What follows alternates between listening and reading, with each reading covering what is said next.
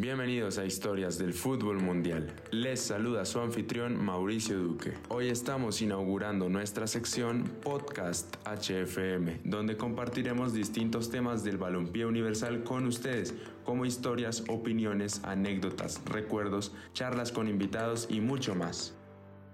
Para empezar, les traemos un poco de opinión, específicamente sobre un suceso que ocurrió en el periodo de transferencias actual entre el Fútbol Club Barcelona y la Juventus de Turín.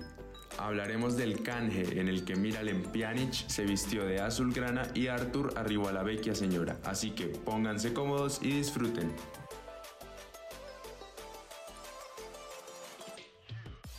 Esto es Podcast en Historias del Fútbol Mundial. La pregunta que aquí nos planteamos fue, entre estos clubes, ¿quién salió más beneficiado tras el trueque? Para nosotros, sin duda la Juventus.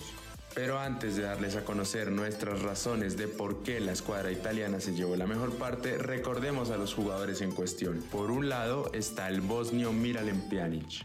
El mediocentro, originario de Tuzla, tiene 30 años y desde esta temporada hará parte del conjunto catalán. Seguro que muchos recuerdan a Pjanic por su buena pegada y los golazos que hacía en el calcio. Desplazado desde muy joven por la Guerra de los Balcanes, inició su carrera en el Metz francés. Pasó por el Olympique de Lyon, se fue a Italia para jugar en la Roma y después la Juventus pagó su cláusula de rescisión y lo compró en 38 millones de euros. A Turín para la temporada 2016-2017. Estuvo cuatro años, jugó 178 partidos, marcó 22 goles, dio un sinfín de asistencias y fue múltiple campeón con el club Bianconeri. En cuanto al volante brasileño Artur Melo, llegó al club de la ciudad condal en 2018, procedente de gremio de su país a cambio de 40 millones de euros. Con los Blaugranas vio acción en 72 encuentros y convirtió cuatro anotaciones a lo largo de dos temporadas. Cabe aclarar que ambos futbolistas son internacionales absolutos con su selección y que además juegan en la misma posición. Ahora sí, volviendo a la pregunta inicial, Arthur es mejor fichaje que Pjanic, pero ¿por qué?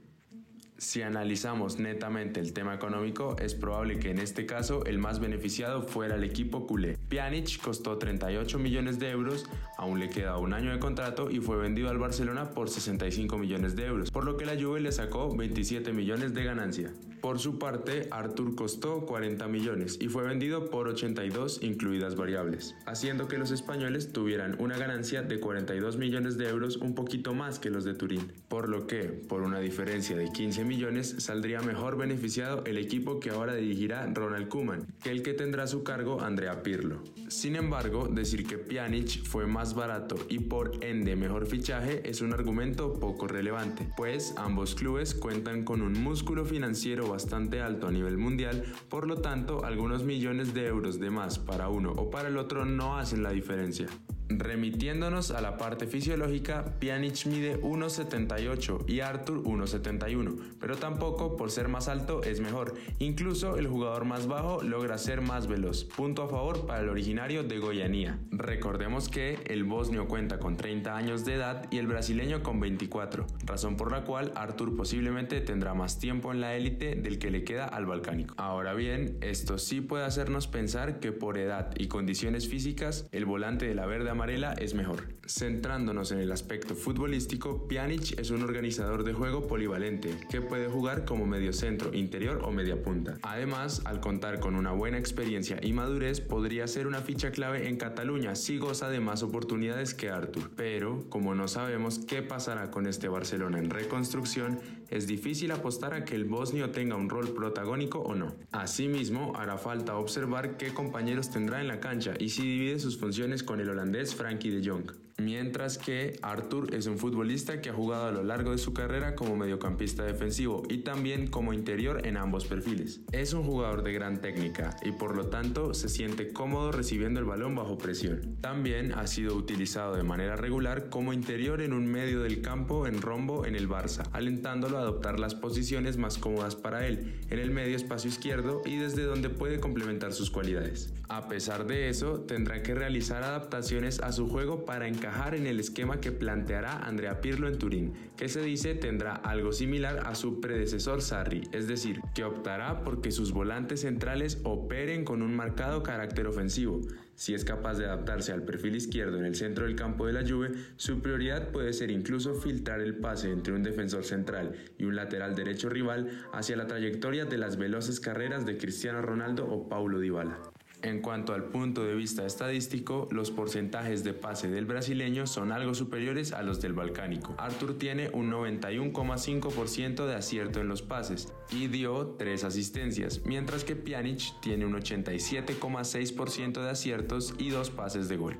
En lo que Arthur es muy superior a Pjanic es en los regates completados con éxito, ya que el brasileño lo ha logrado en 83,8% de las ocasiones, mientras que el balcánico ha completado un 54,5%. En cuanto a los goles, Arthur ha anotado 4 tantos en todas las competiciones, uno más que Pjanic con 3 en el último año aunque el bosnio generó más opciones de gol que el goiano, con 140 versus 72. Esa no es la función principal que debe cumplir alguno de estos futbolistas, pero sí maquilla un poco la desventaja ante el brasilero. En conclusión, la comparación y el duelo directo entre estos dos volantes acerca de las funciones que deben cumplir y basándose en los últimos datos de rendimiento extraídos de Goal y Transfer Market hacen que la Juventus sacara más provecho en este intercambio. Para cerrar, el 29 de junio fue oficial la noticia del movimiento entre estos dos futbolistas. Pjanic firmó por las próximas cuatro temporadas hasta el final de la campaña 2023-2024 con una cláusula de rescisión de 400 millones de euros como lo informó su nuevo club. Por el otro lado, Juventus y Arthur firmaron un vínculo de 5 años, válido hasta el 30 de junio de 2025.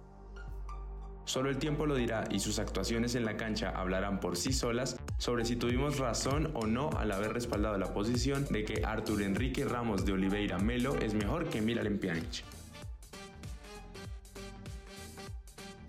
Recuerden que tanto este como todos los demás episodios de nuestro podcast HFM los podrán escuchar en las plataformas de Spotify, Apple Podcast, Anchor o en su defecto también en nuestra página web www.historiasdelfutbolmundial.com.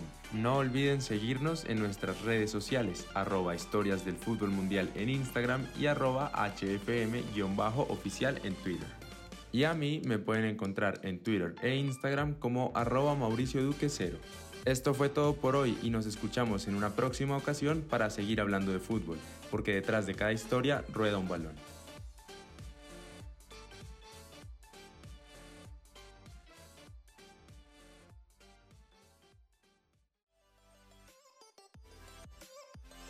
Esto fue podcast en Historias de Fútbol Mundial.